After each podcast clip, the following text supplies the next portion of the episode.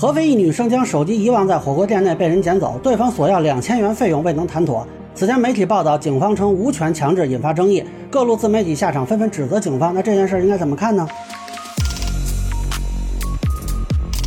大家好，我是关注新闻和法律的老梁，欢迎订阅及关注我的频道，方便收听最新的新闻和法律干货。这个报道有几天了，说合肥一个女生在一个火锅店里，啊，把一部购置不到一年的 iPhone 十三遗忘了，然后被人捡走。那么调取监控发现呢，是一个男子拿的。那双方联系上之后，对方索要两千元，并一度威胁刷机。给我转来，那我这手机拿走，然后我就直接要要要走了，要个保险没的了，当时吉姆新闻记者就采访派出所，那接线人员表示，警方无权强制要求男子将手机归还，建议女生走司法程序，到法院去起诉。不过媒体介入后呢，警方又给这个女生做了笔录。那最新的消息是呢，对方表态会把手机寄到派出所。女生这边现在已经取得了手机，并且应该是没有支付任何费用的。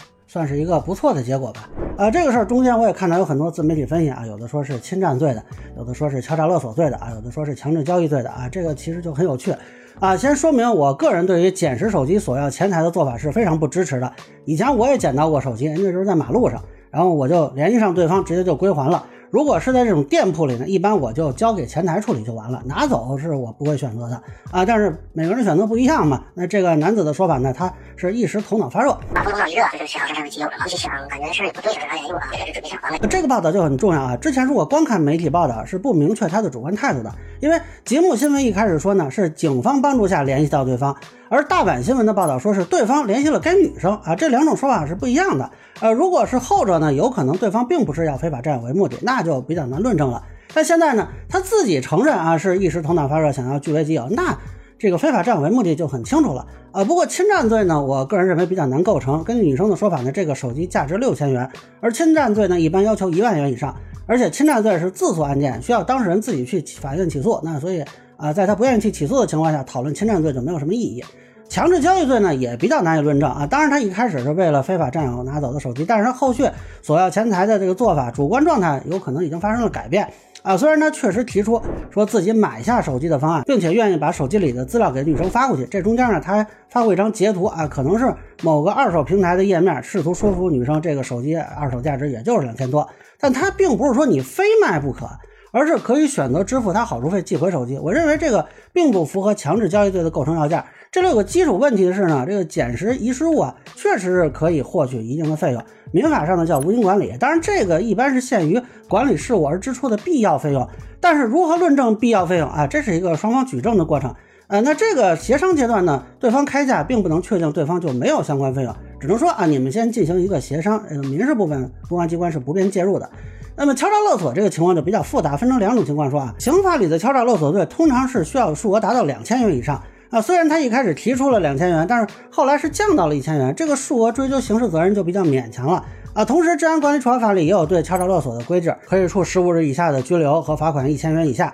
那问题就在于呢，他的行为是否构成法律意义上说的敲诈勒索？他的表述呢是说的气话，等于是网上报的这个就是片面的。刚开始他态度不好，打电话的时候，然后加微信，然后我才跟他那么说的，给卖掉了，因为刷机，就跟他生气讲气话，说手机里有他亲人照片，多长时间没跟我说啊？但我个人会认为呢，气话也可能构成敲诈勒索。呃，因为你确实给对方造成了被逼付款的感受，只不过这个案子稍微有点复杂，在于后半截，双方实际就这个价钱达成一致。女生说自己是学生，没那么多钱，这个男子就把价钱降到了一千元啊。当然他说有五百元要去找餐馆要啊，这个人家也不可能给他啊，所以其实他们达成的价码呢就是一千元。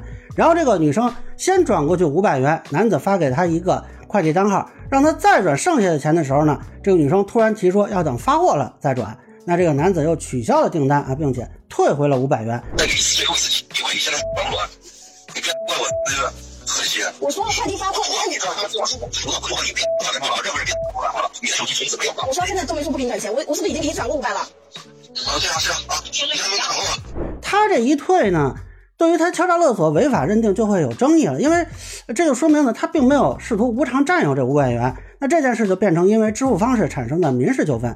那么很多人就质疑警方的做法嘛啊，首先这个警方呢，并不是说不能管啊，但是不能随便使用强制手段，这一点警方一开始是没有说错的。那你如果一定要强制手段，就是起诉呗啊，刑事自诉、侵占罪或者民事起诉财产权都行，这肯定没问题。而从现有证据看呢，认定刑事犯罪是比较困难的呃，你可以说他提出的诉求并不合理，这个也就是民事层面问题。治安上认定呢，可能还会有点麻烦的。啊，但是这就进入有趣的部分，为什么这个后续警方又给女生做了笔录呢？我个人理解啊，目前不像是刑事程序启动，否则就不用男子寄回手机了。他是选择自行到案呢，啊，还是等公安机关去采取强制措施呢？啊，这个不是过家家啊，刑事程序启动不是那么容易停止的。那目前比较有可能的就是当治安案件来处理的，也就是说，按照敲诈勒索的治安违法来调查。那么有可能有人说了啊，你不是说很难构成敲诈勒索吗？确实啊，难构成。但不难启动调查呀，这构不构成，你不得调查了才知道吗？你这个治安调查，对吧？你启动一下怎么了？现在女生提出了敲诈勒索的线索啊，警方先把笔录做了，你把手机寄回来，算你俩和解。你不寄，咱们再说。你不怕麻烦就行。一般人这时候呢，啊，也就把手机就给还回来了啊，没必要嘛。但是如果这男的啊，就是头铁啊，他就是掉钱眼里了，就不给你。你调查就调查，我跟你拼到底，我就要我的无因管理费用啊！这个事儿怎么收场也不好说，也是马杆打狼两头害怕。咱们以前讲孙飞被打案的时候就说过，这个治安违法查出异地人员是非常困难的，这个成本其实也有点高。而且呢，回头警方认定敲诈勒索出案处罚，啊，男子来一个行政复议，再投诉你用公权力干预民事纠纷，到时候也很麻烦。老实说啊，警察能不能确定督察部门来了肯定向自己说话呢？这就不得不说，社会影响。啊，是不是起到了一点点的作用？这个热搜，我觉得啊，是不是啊有影响啊？我个人不能确定，只能说多少有点好奇吧。啊，那可能有些朋友就要问了啊，如果我这事儿上不去热搜，公安机关不管，我是不是就没办法呢？其实这是我觉得很有意思的地方。社会公众期待的是让公安机关通过刑事手段解决，刑事促民事的好处啊，是当事人可能会省事，因为是公权力在推动问题解决嘛。但是启动公权力是比较难的啊，我也说过很多次了，这刑事的门槛是非常高的。另一方面，很多人不愿意去法院起诉啊，这个其实也很有趣啊，因为就这个事儿来说，如果走法院，女生是稳赢的啊，事实清楚，证据确凿。但是就说到这里呢，很多人可能要说，哎。去法院太麻烦了，而且一审几年，这谁耗得起啊？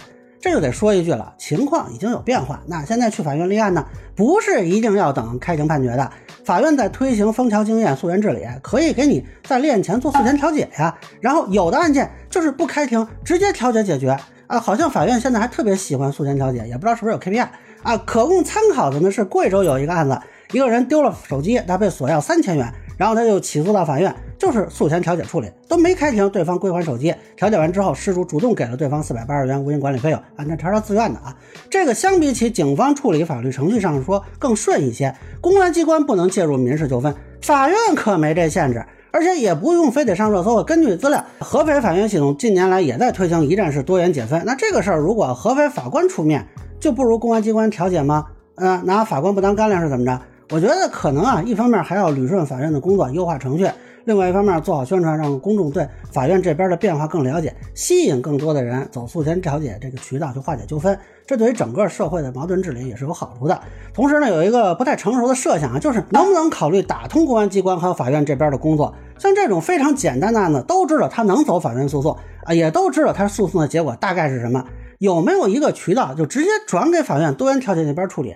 他自己跑去法院立案，立案庭还得先了解一遍，然后收材料，然后等调解。年底了，这不是给双方增加工作量吗？索性公安机关已经收好的这种材料、信息啊什么，就给对方转过去，直接做立案前的调解，不是大家都省事儿吗？啊，当然这可能是我想的太美啊，不知道法院系统是怎么想的。只能说呢，确实去法院是一个可以考虑的渠道，希望这个渠道能够更加优化吧，吸引更多的人。那大家也可以结合自己的情况考虑是否采用。以上呢就是我对女生丢手机被索要两千元事件的一个分享，个人浅见难免说了，欢迎不同意见小伙伴在评论区和弹幕里给我留言。如果您觉得说的还有点意思，您可以收藏播客老梁不郁闷，方便收听最新的节目。谢谢大家。